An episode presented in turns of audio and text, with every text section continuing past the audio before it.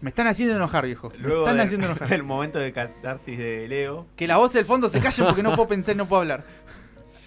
Conan invadió el estudio, el espíritu de Conan. Posiblemente Leo lo perdemos mañana, ¿es? ¿O pasado? Sí, eh, hoy y mañana, así que por ahí el domingo. No, el eh, viernes no, te- no contamos con vos. No, sí, sí, pu- puede ser, puede ser difícil. Pero bueno, esta vez alguien te tiene que presentar a Gaby, así que hoy que trajiste. Bueno, los habíamos adelantado, le dije que iba a hablar de Rapto, esta película protagonizada por Rodrigo La Serna, que está, bueno, la- fue una producción de Paramount, pero si no tenés Paramount Plus podés encontrarla en internet. Sí, y de hecho hay muchas plataformas. Yo, por ejemplo, tengo Flow, que igual este mes me llevó la factura 22 lucas gracias a Flow y era a prender fuego la central. Eh, tipo, te lo tiran gratis. Este, de hecho, acá a la vuelta, si, cargas en la estación de servicio, te regalan tres meses de Paramount gratis. Este, porque no lo compra nadie.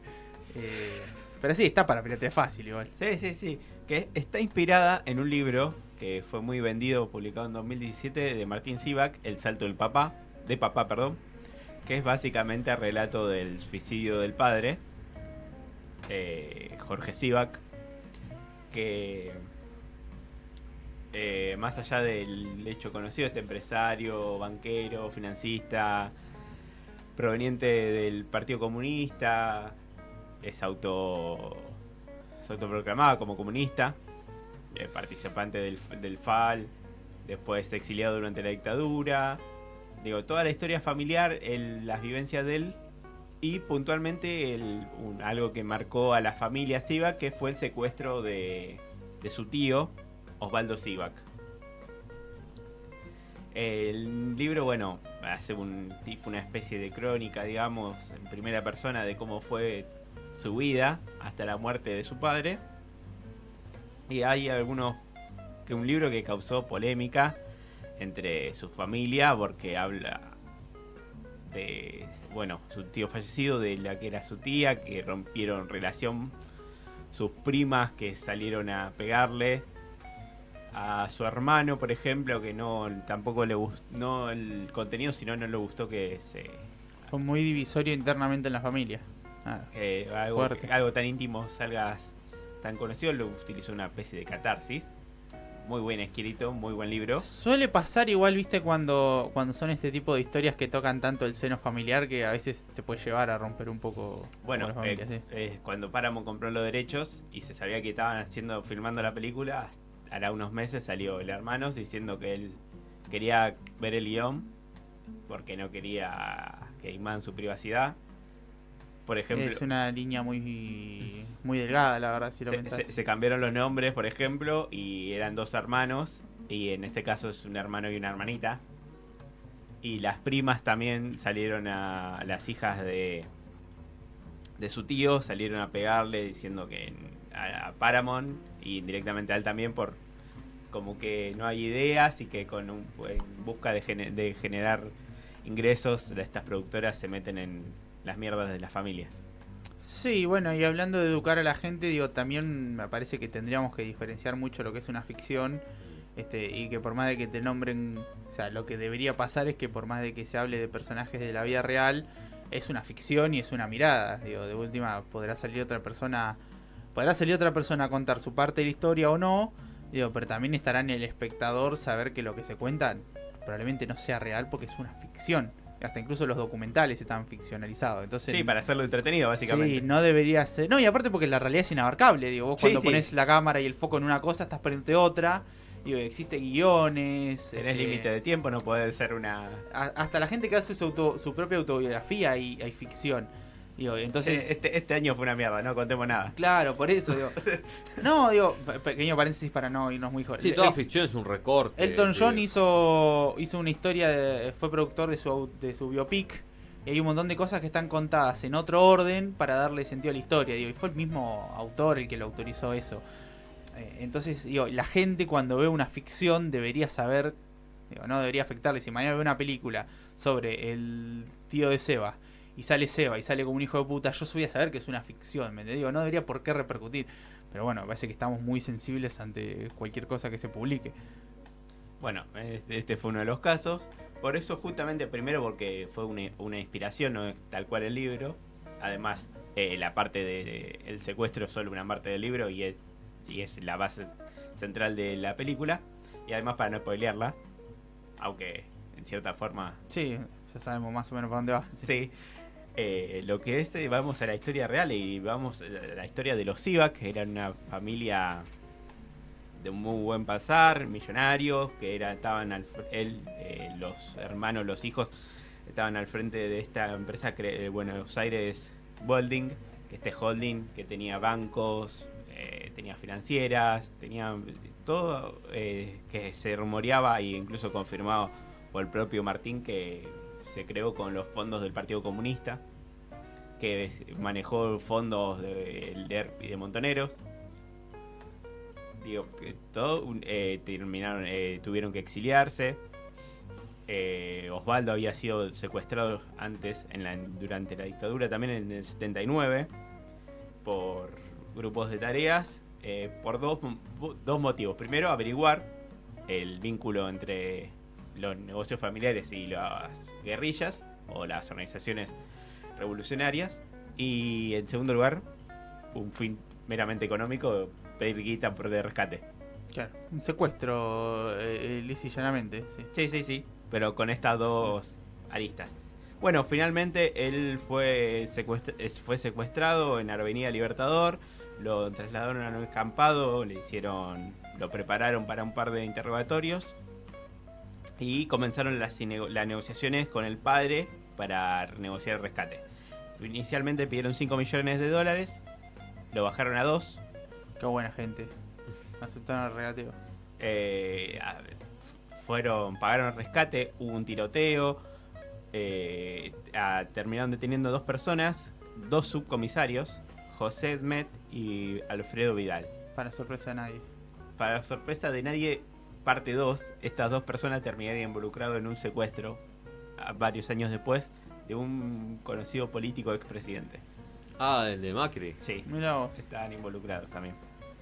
La Ah, misma gente que después termina defendiendo, ¿no? Ciertas cosas que pasaron. La iranía. Hay, bueno, vamos a ir un poco de- por eso también, porque vamos a entrar al segundo secuestro en 1975, donde otra vez lo secuestran. Eh, después eh, él iba camino a una sesión de terapia en el barrio de Palermo. Para superar el primer secuestro. También piden rescate y otra vez a negociar. Eh, llegaron, acordaron el pago de un millón cien mil dólares Ah, esta vez se fueron regateando cada vez más. Está bien. eh, eh, fueron después de una serie de instrucciones, el intercambio de dinero se dio en Avellaneda, pero no le entregaron el dinero y no a, no, no a Osvaldo. Ahí es cuando empieza un largo camino de dos años y medio casi, de, buscando el paradero de Osvaldo y intentando contactar con los, con los secuestradores eh, para arreglar la liberación. Finalmente después se sabe que después 10 días después de pagar el rescate lo habían matado.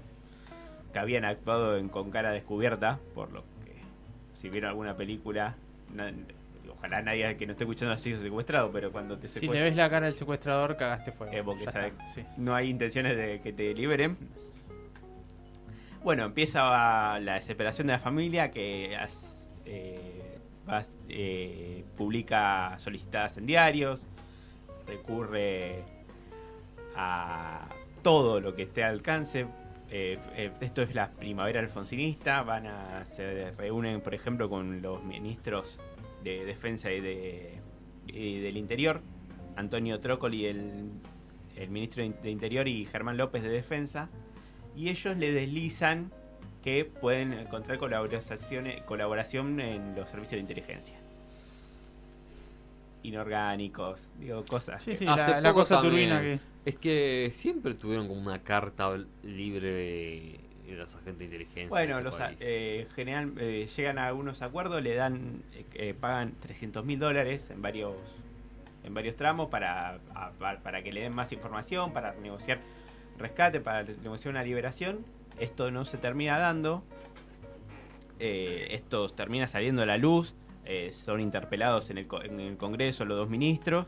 Es muy conocida, eh, incluso está en el trailer de la película, cuando Jorge Sivak le grita, deje de mentir ministro, cuando se- después de que pasaron una escucha donde reconoce que ellos lo pasaron a, le dieron el dato de los servicios de inteligencia y de que había mano de obra, la que se conoce como mano de obra desocupada, Sí. de la dictadura militar trabajando todavía en las fuerzas y eh, metidos en el gobierno de Alfonsín. ¿Año dijiste? 85. 85, claro. Eh, 85 y si- sigue hasta el 87. Imagínate secuestro de No, todos sí, años. sí. En, democracia, digo que agrava todo mucho las cosas, ¿no? Bueno, a la par, mientras tiene que lidiar con esto, eh, Jorge Siva queda a cargo de la empresa. Y no, er- primero que él no era el mejor de los banqueros. Y segundo, la situación económica en el país no era la mejor. Y estaba complicado, sí. Igual hay ese tipo de instituciones tenés que chocarlas, ¿eh? Bueno, Normalmente son las que, las pero- que salen a flote cagando todo lo demás. sí, pero generalmente no son comunistas. Sí, claro. No, lo- los dueños de los bancos. Igual ya estaba como medio maldita, ¿no? o sea, eh, era momento de agarrar, vender y, quedarse con lo que queda. un poco de eso, el final va un poco por ese lado. Eh, empezó una serie de negocios medios extraños con países de la Unión Soviética, ya también que venían franca de caída. Sí. Querían, por ejemplo, Hasta que cayó el muro y aplastó a todos los socialistas. Viva libertad, carajo.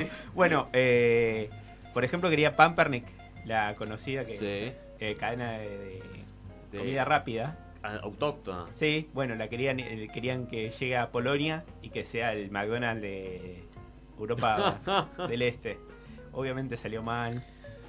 Así con varios negocios que quiso implementar que salieron mal. Estaban girando guita para la guerrilla. Fue. Préstamos préstamos que, que salieron mal y que no, no, no cobraban. Digo, fue entre una situación de rojo por todos lados. Claro, la- la- empezaron la desesperación y la chocaron por todos lados. Empe- eh, en esa desesperación lo que él lo que cuenta un poco en el libro Martín Silva que era lo que más le importaba a su padre no quedar preso porque era como un deshonor. Y en ese tren y coimió medio mundo para tratar de salvar la situación. Finalmente en 1990 el Banco Central dicta la quiebra del banco. Y ese mismo día que se conoce la quiebra es que se termina suicidando desde la casa un departamento que tiene el padre en la calle Posadas. Incluso hay un breve fragmento de crónicas de esa época, por ejemplo el diario Crónica, diciendo que en ese momento estaba construyendo el Hotel Hyatt enfrente Sí. y los obreros vieron como una persona sale a un balcón y le dicen, che loco, pará, acá estás haciendo, te vas a caer, te vas a Qué caer. fuerte. Y era Fuerte, sí. literalmente como decía caer. Después... eh, Hizo la de Charlie García, pero sin pileta abajo. Exactamente, era el piso y. Y lo, lo último que sabe es que él llega al lugar, la empleada de la casa lo, se sorprende porque no lo esperaba, le dice que venía a buscar un papel, toma un vaso de, de gaseosa y llama a su casa porque quería hablar con sus hijos, que no estaban porque estaban en el colegio. Le dice, bueno, mandale saludos, corta, toma esta decisión. Después, con el tiempo, en esta época, Martín Sivak, si no me equivoco, tenía 16 años. eh, su hermano era menor, más chico, 11. Eh, como que no empieza a recopilar toda esta historia y descubre que su padre tenía una depresión muy fuerte, poco por la situ- situación económica de, de la empresa y otra poca desencadenada por el asesinato y el secuestro de su padre, de su hermano, de del tío. Sí, sí, toda una situación de mierda. O sea, venía arrastrándose de años. Sí, sí. Bueno, cuando se sale a la luz el asesinato finalmente de su padre, de, su tío, perdón, el mismo, a los pocos días, Roberto Ignacio Buletti cae preso por una causa de narcotráfico. Después de varias indagaciones eh, y interrogatorios, se ven que están implicados. ¿Quién era Roberto Ignacio Buletti? Era un- uno de los oficiales que habían colaborado con su, con el- su, su abuelo, digamos, en el rescate de su hijo en 1979. A raíz de eso, le dio una importante reconocimiento, una importante suma de dinero por su ayuda brindada, que se compró su primera casa y además lo hizo, lo puso a cargo de la seguridad de la empresa. Así fue que él, desde adentro de la empresa, planeó el secuestro y salió a la luz que además de antes de eso había pertenecido al batallón 901 y se presume que estaba involucrado en delitos de lesa humanidad. Era de inteligencia, ¿no? 901. Sí. No. Eh, bueno, eh, el- este policía había protegido a su papá, con- era muy conocido de la familia, el custodio ya, era como una más de la familia. Además hallaron dos cadáveres de otros hombres. Uno era Benjamín Neumann, que era el hijo del presidente de la empresa Alpargatas. Mm. Y el otro, Eduardo Oxenford, también hijo eh, un empresario. Todos secuestros extorsivos de, de la misma banda. Eran todo mano de obra desocupada de la última dictadura militar que como, como negocio siguieron haciendo lo que habían aprendido. Incluso Boletti ya detenido eh, contó que que eh, una nota de, de Rogendorfer hace un par de años porque este señor cuando fue condenado a prisión perpetua en su estancia como detenido estudió se, se recibió de abogado incluso esta- hasta dos años hasta hace dos años por lo que estuve revisando estaba ejerciendo todavía Qué país generoso este, ¿eh? Qué país Y- generoso. y contaba que un textual que le habían sacado una vez es la verdad que sí iba que era un buen tipo Está bien. Solo hicimos una pequeña escala de lo que en la época de los militares nos enseñaron a hacer en grande, secuestrar personas. Bien, sí, continuaron con el negocio. Ay, con qué libertad habla esta gente, ¿no? Bueno, este es- esta gente, él y su, la banda estaba formada por otros tres policías como Carlos Galeano, Carlos Lorenzetti, Rubén Caeta, Rafael Viborlaski, Roque Mieri y Benigno Loria. Todos, dos eh, se suicidaron antes de ser atrapados, el resto fueron condenados. Pero bueno, el Buletti era el jefe, digamos, y además eh, causa cierta... te choca que saber que después cuando, bueno, si bien cumplió su condena, cuando fue abogado, después andaba por ahí por paseando como un abogado más. Seguro de tener vínculos con Villarruel. No sería Eh, extraño y además nunca se logró comprobar si tenía algún tipo de vínculo con, con los delitos de la humanidad eh, en la, su etapa previa de la democracia. Antes de. Porque incluso él, cuando. En el primer secuestro. eh, él formaba parte de la puerta y estábamos en dictadura todavía porque era el 79. Claro. Eh, estoy buscando a ver quién es el director. Es la directora. Es la. Ahora no me acuerdo el nombre. El rapto se llama así acá. Le, El le rapto. en, en el título inicial de Rescue. Me llamó la atención porque me pareció una buena película y vi, busqué la filmografía de la directora y las dos películas que había hecho Uh, antes. qué poronga, tiene absurda, absurda hilo rojo. Y la de. María Marta, El la Alcántara. Esa la- estaba bien. no el documental, sino la serie que hizo, eh, creo que fue HBO. HBO. Eh, Crimen de, eh, María Marta, el crimen de Carti. eh, el crimen del country, que esa no la vi, pero la verdad que el hilo rojo la empecé y a los 15 minutos dije esto no es para mí. Y absurda la vi entera y es un pijazo atómico, ¿eh? O sea, es muy mala. sí, sí, O sea, a sí. veces digo, esta, esta historia me parece que en manos de un buen director puede ser un peliculón terrible. Lo voy a ver porque me diste. Bueno, la película está buena, no, la mejor película que vas a ver en el Daniela Colle. Por eso digo, tiene una historia para hacer un peliculón, ¿eh? O sea, vamos. Está más centrada que nada en el, en el secuestro y en cómo repercute en la salud del personaje que interpreta eh, Rodrigo Lacerna. Le fue muy bien en los festivales de Venecia y de Toronto. Y Que tampoco igual es mucho. no, pero bueno. Pero Pero cua- la vi, es, eh, dura una hora y media, sí. sí, 95 minutos. es corta. eh, el libro no es muy largo, ahora no recuerdo cuánto es la extensión, pero son 12 capítulos. De, no, también es de. Es una lectura amigable, es muy de. Si tenés tiempo, ponele. No sé según cada el ritmo de lectura de cada uno, pero es un libro de una semana. Ah. Sí, podría ser. No. ¿Cuántas páginas son? Es que no recuerdo, pero serán 400 páginas. Ah, bueno, gordito. O sea, no, no- gordito, no es sí. cortito, pero. Eh, Sí, Eh. cortito, pero no. es de fácil lectura, ¿viste? es- que no un bodoque así. Ah. Y no es complejo, ¿eh? No, no, es porque bastante eh, lineal, es una historia lineal, claro. Eh, a veces hay ida y vuelta entre lo cómo fue el proceso de escritura y lo que iba transitando en su momento con sus recuerdos de su infancia, eh, desde su exilio a Montevideo, a Punta del Este, hasta su tiempo de periodista. Martín Sivak hasta hace poco era el director del diario AR. después es actor de varios libros, los libros de Clarín, Jefazo, la biografía de de Evo Morales, le hizo biografías también de de Mariano Grondona, un periodista formado, eh, este, por ejemplo, esto lo empezó a hacer cuando en una de las becas que tuvo para estudiar en Nueva York, ahí es donde empezó a, a- con esta idea de escribir su libro y cuenta con un comentario de la esta la autora, ay, no me sale el nombre, la mujer, la de Hay muchas mujeres autoras. Sí. Sí. No seas de- es Piñeiro, Claudia Piñeiro, Ah. que Grosso, sí. Sí, que era ella era contadora y trabajó con el padre de Martín Silva, que era en el banco. Mirá. No tenía ese Antes, dato. antes de ser escritora, eh, ejerció la contaduría y trabajó para él en el banco. Y fue un poco. eh, tiene una participación de ella. Muy interesante el libro. La película está bien, está buena. No te digo que es la mejor película de la historia, pero está buena.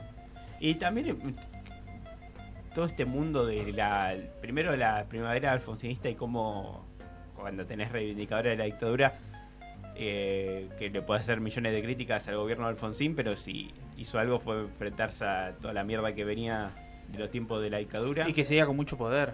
Es que ellos se venían de vuelta en un momento casi. Y porque vos pensás que en el país hasta, hasta ese momento las dictaduras, se- cada vez que caían y volvía la democracia, se preparaban para una nueva dictadura. Digo, era, era normal tener un golpe cada cierta cantidad de años. bueno, Digo, estos 40 años de democracia, en el, digamos, lo que cuenta el siglo XX y siglo XXI es una normalidad dentro de la historia argentina del 1930 acá, digo, los últimos 100 años de Argentina, a- hasta el 83, hasta que arranca estos 40 años de, de democracia, digamos, hemos visto un montón de golpes que hubo. O sea, por eso imagino que se están preparando también para, para una eventual vuelta. bueno, el secuestro de Osvaldo Siva, conocido en ese momento como el caso Siva, que tuvo durante dos años, coincidía también con los constantes levantamientos. Incluso acudieron a cara pintadas para ver si podían tener algún tipo de información para rescatar a su hermano. Ah, no nos olvidemos de Jorge Julio López, viejo. ¿No? Digo, que eso encima fue muchísimo más para acá. Yo ya perdí la cuenta de cuántos años, pero digo, debe de haber sido el, el peor hecho que de, en, en lo que tiene que ver con, con la democracia. Digo, a no específicamente hablando de democracia, 2004, pero no estoy seguro. pero de, de este siglo seguro. Digo, eh, que en plena democracia una persona que haya eh, hablado en un juicio, dado declaración en un juicio contra la junta militar, contra, contra la dictadura, contra, contra los dictadores, mejor dicho, contra los militares, este, y que después haya desaparecido de una Sí, en medio, muy en medio de uno de los tantos juicios que tuvo Checolás Sí. en estos años. Y también me choca que le- su abogada, Miriam Bregman, la abogada de la familia, no salga. No te digo que salga a pedir voto por masa, pero sí que no votes a Mirei. Sí. Tan trosca te vas a pasar. Sí, sí, el voto, el voto es eh, militancia en voto en blanco. Y justamente hablamos con uno de los diputados que responde a la izquierda socialista del Pollo Sobrero y que salió a decir, nosotros no queremos a Massa, no apoyamos a Massa, dice, pero vamos a pedir que lo voten porque ya mi ley es una locura. Sí, es sí. esa postura que no... Te voy a hacer un paro el otro día que asuma Sí, masa. Y dijo básicamente eso. Pero Sí, no, no, no, no, no voy a llamar a que a de una posible presidenta de Milei. Bueno, no es un te- no es algo que abarque producir, eh, la película, todo el tema de democracia, dictadura. Pero se puede igualar un hilo muy fácil. y está ahí como rondando, digamos, no es directo, pero en el libro sí hay un poco más. Es muy interesante y me parecía atinado para esta época, más allá de, del estreno reciente de Paramount y recordar la historia y este libro que además causó una interna familiar. Ah, bueno, la verdad muy interesante la historia, sí. Eh, repetimos, el libro es El Salto de Papá. Eh, está en librerías, creo que tuvo como ocho eh, publicaciones porque fue muy exitoso. Y la película se llama Rapto. Está en Paramount Plus y en internet circulando. El libro también está en internet circulando si lo quieren buscar. No vamos a ponernos la gorra con la piratería.